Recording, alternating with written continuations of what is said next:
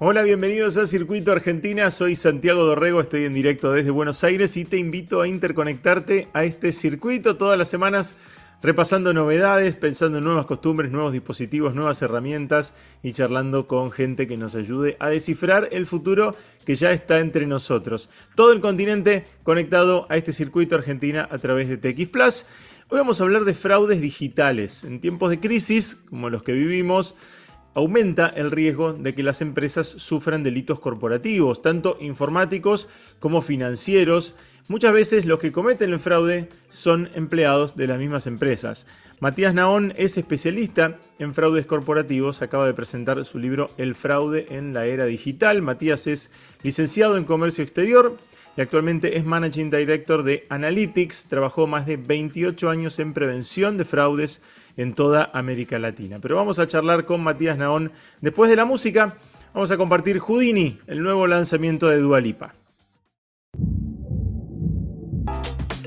Ya estamos con Matías Naón, es eh, autor del fraude en la era digital y, vamos a charlar un rato sobre estos desafíos que tienen las empresas en, eh, en esta época en la que se, se ha multiplicado los fraudes, las estafas, las complicaciones para las compañías alrededor de, de las nuevas tecnologías. ¿Cómo estás, Matías? ¿Qué tal, Santiago? ¿Cómo te va? Eh, es correcto, como vos decís, em, generalmente las épocas de crisis como esta, hemos pasado varias en, la Argentina y en Latinoamérica, eh, son este, caldo de cultivo para la generación de distintos tipos de, fraude. lo que ocurre generalmente es que frente a la inestabilidad laboral o a la sensación de que probablemente este, el trabajo que hoy tengo pueda no tenerlo el día de mañana, eh, eso genera la propensión a la comisión de fraude.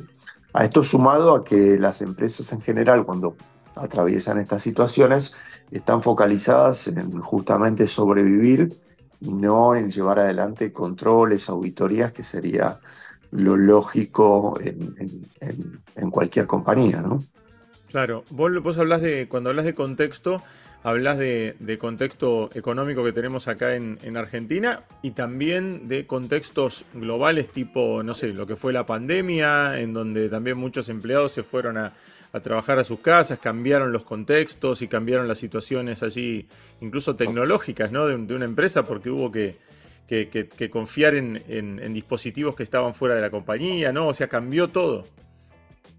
Totalmente, la pandemia fue un acelerador en la implementación del uso de distintas tecnologías que nos permitan eh, justamente eh, e-, evitar la, presencialidad y poder este, tener algún otro tipo de alternativa para, para manejarnos con respecto al tema de la comunicación. El problema es que habían países, por supuesto más desarrollados que los nuestros, que estaban preparados o un poco más preparados que nosotros para eh, hacer esa transición de lo analógico a lo digital. En, nuestro país claramente no estábamos listos, tanto como en otros países de Latinoamérica, y eso vino de la mano de este, que se hayan generado una cantidad de, vulnerabilidades este, en, el traspaso de información, en el flujo de información, que generan justamente un incremento en, fraude de tipo digital, eh, diría que exponencial, este, justamente a partir de, 2020. Y con respecto al, contexto eh, económico que, vivimos, que tenemos, eh, ¿vos, ¿vos crees que, hay, que hay empleados así infieles que dicen, este, bueno, ya está, tiro todo por la borda, eh, estafo a la compañía en un, de, una manera, de una manera importante, de una manera grande, y después, total que explote todo, me voy de la compañía, este, nunca me van a descubrir, o, o son microestafas que se van sosteniendo durante el tiempo? Eh, bueno, yo, creo que es un poco más complejo que eso. Me parece que confluyen un montón de, variables para que se genere algún tipo de, fraude. Una claramente es la que vos decís, que tiene que ver con la situación económica que podemos estar atravesando nosotros aquí en Argentina o en otro país de, Latinoamérica.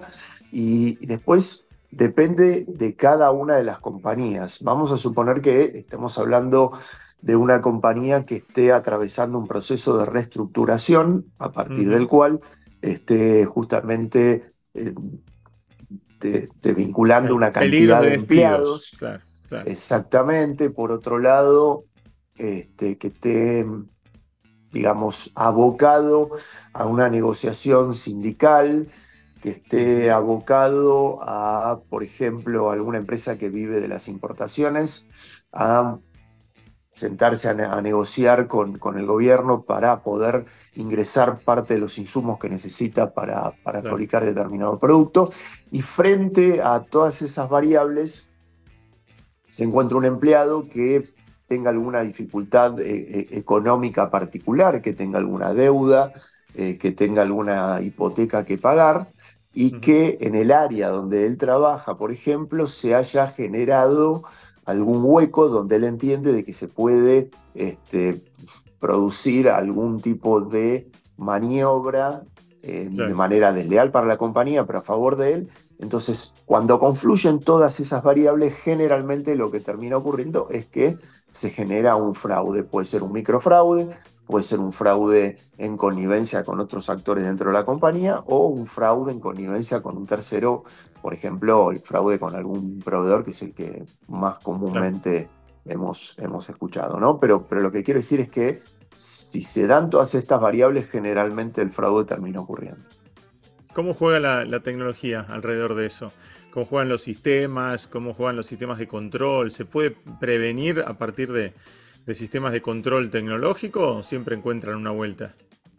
La tecnología es fundamental. El problema es quién, quién administra y controla esa tecnología. Mm. Porque si yo eh, tengo eh, implementado software este, de, mm, qué sé yo, vamos a suponer algún software para, para evitar de que eh, tal eh, o, cual información pueda ser accedida o, este, desde afuera o desde adentro de la compañía, etcétera. Pero si yo no tengo un ser humano que se encargue de controlar qué es eh, lo que pasa, es muy, pero muy difícil. Este, que, que, eso rinda sus frutos. y, lo que nos encontramos es que muchas veces la tecnología está, pero no hay eh, no hay quien la, administre, muchas veces por falta de recursos también, ¿no? Falta de recursos humanos, justamente. Claro, claro. Además, cuando empiezan a, reducirse las, eh, las empresas o ajustar eh, cuestiones las empresas o a tercerizar ciertas situaciones, bueno, faltan, faltan manos o faltan recursos que, administren ese tipo de cosas. Y en general también es como que se, se, dejan de lado, ¿no? Hay cierta. Eh, eh, pasa en las compañías que tenés como hasta cierta tolerancia al fraude, como decir, bueno, esto es lo que. los usos y costumbres. Esto está, esto está permitido, hasta acá está permitido, y, de pronto se dan cuenta que eso se le fue de las manos.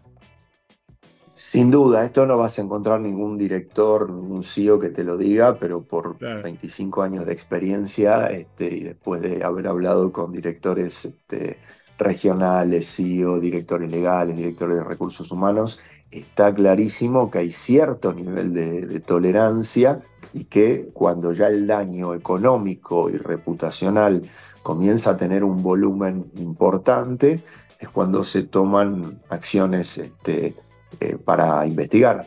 Pero, pero sí, ocurre de esa manera. Hay, hay determinados, eh, digamos que fraudes pequeños que la compañía entiende que es más caro investigarlos em, que justamente dejarlos pasar. Y eh, habitualmente uno eh, tiene como, este, como, como, la idea de que eh, en Latinoamérica vivimos sumidos en, la corrupción y que los casos de, fraudes o incluso también en interacciones entre compañías privadas y compañías eh, del Estado o, gobiernos, ¿no? Este, estamentos así este, estatales se multiplican y son más, eh, frecuentes que en, que en otros países. ¿Esto es así? ¿Lo tenés estudiado? ¿Se dan también en otros países? ¿Se dan en países europeos? ¿Se dan en países asiáticos? Generalmente los eh, niveles de fraude y corrupción, cuando hablo de corrupción me refiero al Estado, son más altos en países pobres, en países en vías de desarrollo. Están, hay, hay una, diría que una correlación total entre, entre la pobreza y, el nivel de comisión de, fraude y, corrupción en, en, cualquier país. Con lo tanto, Latinoamérica Es uno de los países más, de los continentes perdón, más corruptos, Europa del Este, África, claramente. Los niveles más bajos de corrupción, sabemos, este, son en, en lugares como Suecia, como Finlandia, Noruega, eh, todos los países nórdicos. Después este, tenemos países como Estados Unidos o países desarrollados de Europa, donde los niveles de corrupción varían mucho también según la, coyuntura, pero por supuesto son claramente más bajos que, que, en, el resto del mundo. ¿Y qué hace de pronto cuando tenés, eh, y, tal vez te, te pasó trabajando con, con multinacionales eh, que tienen su oficina central y que sospechan que sus oficinas en otros, en otros países están eh, percudidas allí por, eh, por fraudes o, por corrupciones y demás. ¿Cómo se, se baja eso? ¿Cómo se investiga cuando tal vez los que están involucrados también son los mismos gerentes ¿no? de la compañía en una, en una filial en otro país? Tal cual. Eh, las empresas grandes en general tienen implementado un canal de denuncia formal. Este canal de denuncia formal, lo recomendable es que lo reciba el mensaje a alguien en casa matriz. De esa manera eh, va a poder intervenir justamente, seguramente, el área de, auditoría y este, contratarán ellos alguna empresa independiente para llevar adelante una investigación o enviarán algún equipo de auditoría interna desde eh, casa matriz. Eso sería lo ideal. El problema es que incluso empresas grandes no siempre tienen implementado un canal de denuncia formal o el canal de denuncia formal muchas veces eh, termina recalando en el mismo país donde está radicada la sucursal o la filial de la compañía. Con lo cual este, hay una gran desconfianza por parte de los empleados respecto de esto que vos mencionás, de eh, hasta dónde puede estar involucrada o no la dirección de la compañía.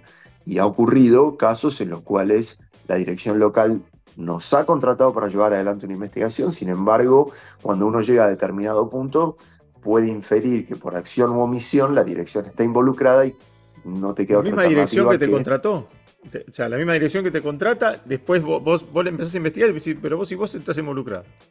Exactamente. Generalmente si eso ocurre es por omisión, no por acción. ¿eh? Por, porque te, doy un ejemplo concreto. Un área de ventas que em, con tal de llegar a determinado objetivo para cobrar un bono, eh, generalmente hace pasar ventas que no son y después genera em, notas de crédito. Bueno, puede ser que la, la gerencia o la presidencia prefiera no ver eso porque en algún momento le va a redundar en un muy buen bono por una muy buena performance a, fin de año, pero claro, el día de mañana eso va a generar un costo muy alto para la compañía. Entonces, hemos visto casos en los cuales eh, ha ocurrido eso, ¿no? De que el, CEO miró hacia otro lado y eso generó que dentro del área de ventas hayan hecho una cantidad de fraudes impresionantes y, y, hubo que ir directamente, recurrir a casa matriz para seguir adelante con la investigación. Claro. Y además me imagino también el, empleado, ¿no? Que tal vez descubre mm, por casualidad o, porque este, está, está trabajando, qué sé yo, un empleado contable y de pronto se da cuenta de eso, ¿no? Y dice, ¿por qué hago? Lo, lo digo, no lo digo, me va a terminar perjudicando a mí porque se da cuenta que evidentemente hasta la gerencia había estado mirando para otro lado, ¿no? Hay muchísimo temor en las empresas eh, respecto de lo que nosotros llamamos, inspirándonos en aquel libro, robo para la corona. O sea, hay, hay, hay, temor de que, que la, gerencia esté involucrada, entonces eso genera el hecho de que la, de que la gente no denuncie los fraudes. Nosotros cuando llevamos adelante una investigación de fraude, hay una, hay una fase del trabajo que tiene que ver con las entrevistas eh, cara a cara con empleados que pudieran o no estar involucrados. Entrevistas en las cuales solamente se les pregunta, eh, nosotros como empresa independiente, qué han visto, cuáles son los problemas que piensan que hay dentro de la compañía, eh, cuál es su interrelación con diferentes empleados dentro de la compañía. Y generalmente, siempre lo hablamos esto con los directores de las compañías, logramos acceder a información sensible respecto al hecho de fraude puntual, pero también surgen un montón de otros problemas que hay dentro de la compañía que por temor o por falta de un canal formal para, para evacuar todas esas dudas, esas preocupaciones, esos temores, eh, generalmente no se enteran directamente en, el, estrato más alto de la compañía. Hay como un divorcio muy grande entre los empleados de abajo y este, las, los directores de la compañía. No, la información realmente no llega hacia arriba. Entonces eso genera un desconocimiento muy grande de cuál es el em, clima laboral dentro de la empresa. Claro, claro. Y, en los últimos eh, mm. par de años eh, creció muchísimo eh, el, ataque informático, ¿no? El, ataque o, el, de ransomware, ¿no? De, pedir rescate por datos, de ingresar a sistemas y robar bases de datos y demás. Y muchas veces, ¿no? y vos también lo debes saber por, este, por, el laburo, en, este tipo de casos hay empleados que son este, responsables, ¿no? O que eh, también este, permiten ese tipo de, ingresos o ese, ese, tipo de... por, acción o por omisión, digo, ¿no? Ahí cómo se, cómo se trabaja sobre, sobre eso. Los ataques tecnológicos, ya sea de negación de servicio, ransomware, phishing, eh, vienen creciendo en todo el mundo de, de la mano de la tecnología. Por supuesto que el hecho de la irrupción de la pandemia y por el, consiguiente, digamos, este crecimiento del home office, etcétera, disparó de manera exponencial el crecimiento de estos ataques este, cibernéticos y por supuesto que las condiciones de seguridad, si antes eran vulnerables, imagínate post pandemia con la cantidad de ataques eh, han crecido muchísimos. Dentro de esos ataques, nosotros en ciberseguridad generalmente hacemos tres tipos este, de diferenciaciones. Por un lado tenemos eh, la nube, por el otro lado tenemos los servidores este, físicos y por otro lado tenemos las redes. Eh, no todos tienen los mismos niveles de, vulnerabilidad y en, algunos, por supuesto, el grado de connivencia con algún empleado interno es mucho mayor. Vamos a suponer que hablamos directamente de los equipos físicos, computadoras, laptops, em, servidores, etc. Por supuesto que si nosotros contamos con algún empleado infiel que tiene acceso a los servidores o a las computadoras y los puertos USB no están bloqueados, las sesiones muchas veces no quedan bloqueadas y tenemos alguna persona que con el solo hecho de enchufar un, un USB baja información sensible este, o empleados de baja categoría tienen acceso a información de, que, resulta ser tremendamente sensible para una compañía. Bueno, claramente ahí vamos a hablar de un caso en el cual trabaja un, em, empleado desleal con alguien externo a la compañía que es el que se encarga de comercializar, por llamarlo de alguna manera, esa información sensible que ha sido sustraída de la compañía. En el caso de los ransomware o los phishing, generalmente son em, ataques que se hacen desde afuera y no siempre tienen algún nivel de connivencia por parte de alguien de la, de la compañía. Son más automáticos, ¿no? Son, son, más, este, se, se, busca, se busca disparar de un montón de empresas distintas. Exactamente, y hay, hay empresas, como, veníamos conversando, que manejan información tremendamente sensible, alojada sobre todo en las redes o, o, en la nube. Los niveles de seguridad no son altos y nos encontramos con casos muy complejos este, de ransomware en los cuales se piden rescates eh, de, muchísimo dinero. ¿Las compañías lo pagan o, dicen, bueno, que se, que se pierda todo? Porque sería más, costoso pagar y, no recuperarlo después. Nosotros desaconsejamos totalmente negociar o pagar un rescate. Eso genera, primero, que el hecho no se dé a conocer, lo cual es muy grave. Segundo, de que crece la organización este, fraudulenta que se dedica a este tipo de, cosas, porque es una manera de financiarla. Em, y tercero, puede volver a ocurrir claramente. Porque ya no, no sabes, claro, si, si, lo resolviste. Exactamente. Nosotros lo, claro, nosotros lo, desaconsejamos totalmente. Y de hecho, por eso las estadísticas que hay dando vuelta respecto a la cantidad de fraudes informáticos no es del todo clara y es bastante eh, más baja de lo que realmente ocurre. Eh, la cantidad de, digamos, de intentos de penetración por parte de hackers a empresas en países como los nuestros es, es varias por minuto. Es impresionante, pero bueno, por supuesto que esto no se da a conocer porque tiene, tiene costo económico, tiene costo reputacional sobre todo, y, bueno, este, las empresas no denuncian porque eh, se dedican justamente a negociar por, por su cuenta este, en vez de hacer la denuncia correspondiente en, las direcciones de cibercrimen de, la, de las diferentes este, localidades. Lo, que te pasa es que, eh, así como también con, el, fraude o, la corrupción, después se destapa eso y el impacto para la, para la compañía, para la marca, para su reputación y demás, eh, eh, muchas veces es, demoledor, ¿no? Totalmente, como decís, si vamos a suponer que estamos hablando de una empresa pública, como dicen los americanos que cotiza en bolsa, el hecho de que haya acceso a datos de terceros tiene un impacto enorme, enorme para la compañía. Si esto se le suma el hecho de que la compañía haya em, hecho, haya generado algún tipo de encubrimiento respecto a lo ocurrido, y esto puede tener un impacto en, la acción eh, que puede llegar a ser, como vos bien decís, demoledor para la compañía. Eh, es importante meterse en el tema porque ninguna compañía está, eh, está libre de, que ocurra esto, eh, tanto desde gerencias como desde empleados, como de interacción con, este, con gobierno y con, y con privados. Matías, un placer charlar con vos y, saber un poco más sobre, sobre estos temas que aparte están tan, tan, atravesados por, por la tecnología. Muchísimas gracias a vos, Santiago, y a disposición para, para cualquier duda. El fraude en la era digital se llama el libro de Matías Navón. Gracias, Matías. Abrazo grande. Abrazo grande, adiós. Y ahora ya es tiempo de irnos, pero antes te dejo un mensaje de IBM. La tecnología está transformando los modelos de negocios en todo el mundo, creando nuevas oportunidades de crecimiento y nuevos parámetros de eficiencia.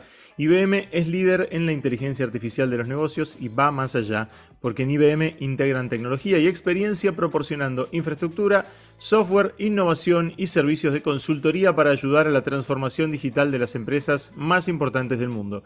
Visita www.ibm.cl y descubrí cómo IBM está ayudando a que el mundo funcione mejor, creando juntos la transformación y el progreso de los negocios de América Latina. Y hasta acá llegamos. Si querés seguir conectado a este circuito y a esta conversación, podés encontrar muchas más noticias en texplus.com. En Instagram me encontrás como Santiago Dorego, en todas mis redes con el mismo usuario y todos los links a mis redes están en santiagodorego.com. Me dejas comentarios allí en mis redes y me comentás si ya estás conectado a Circuito Argentina. Chau, nos vamos a encontrar nuevamente el miércoles que viene.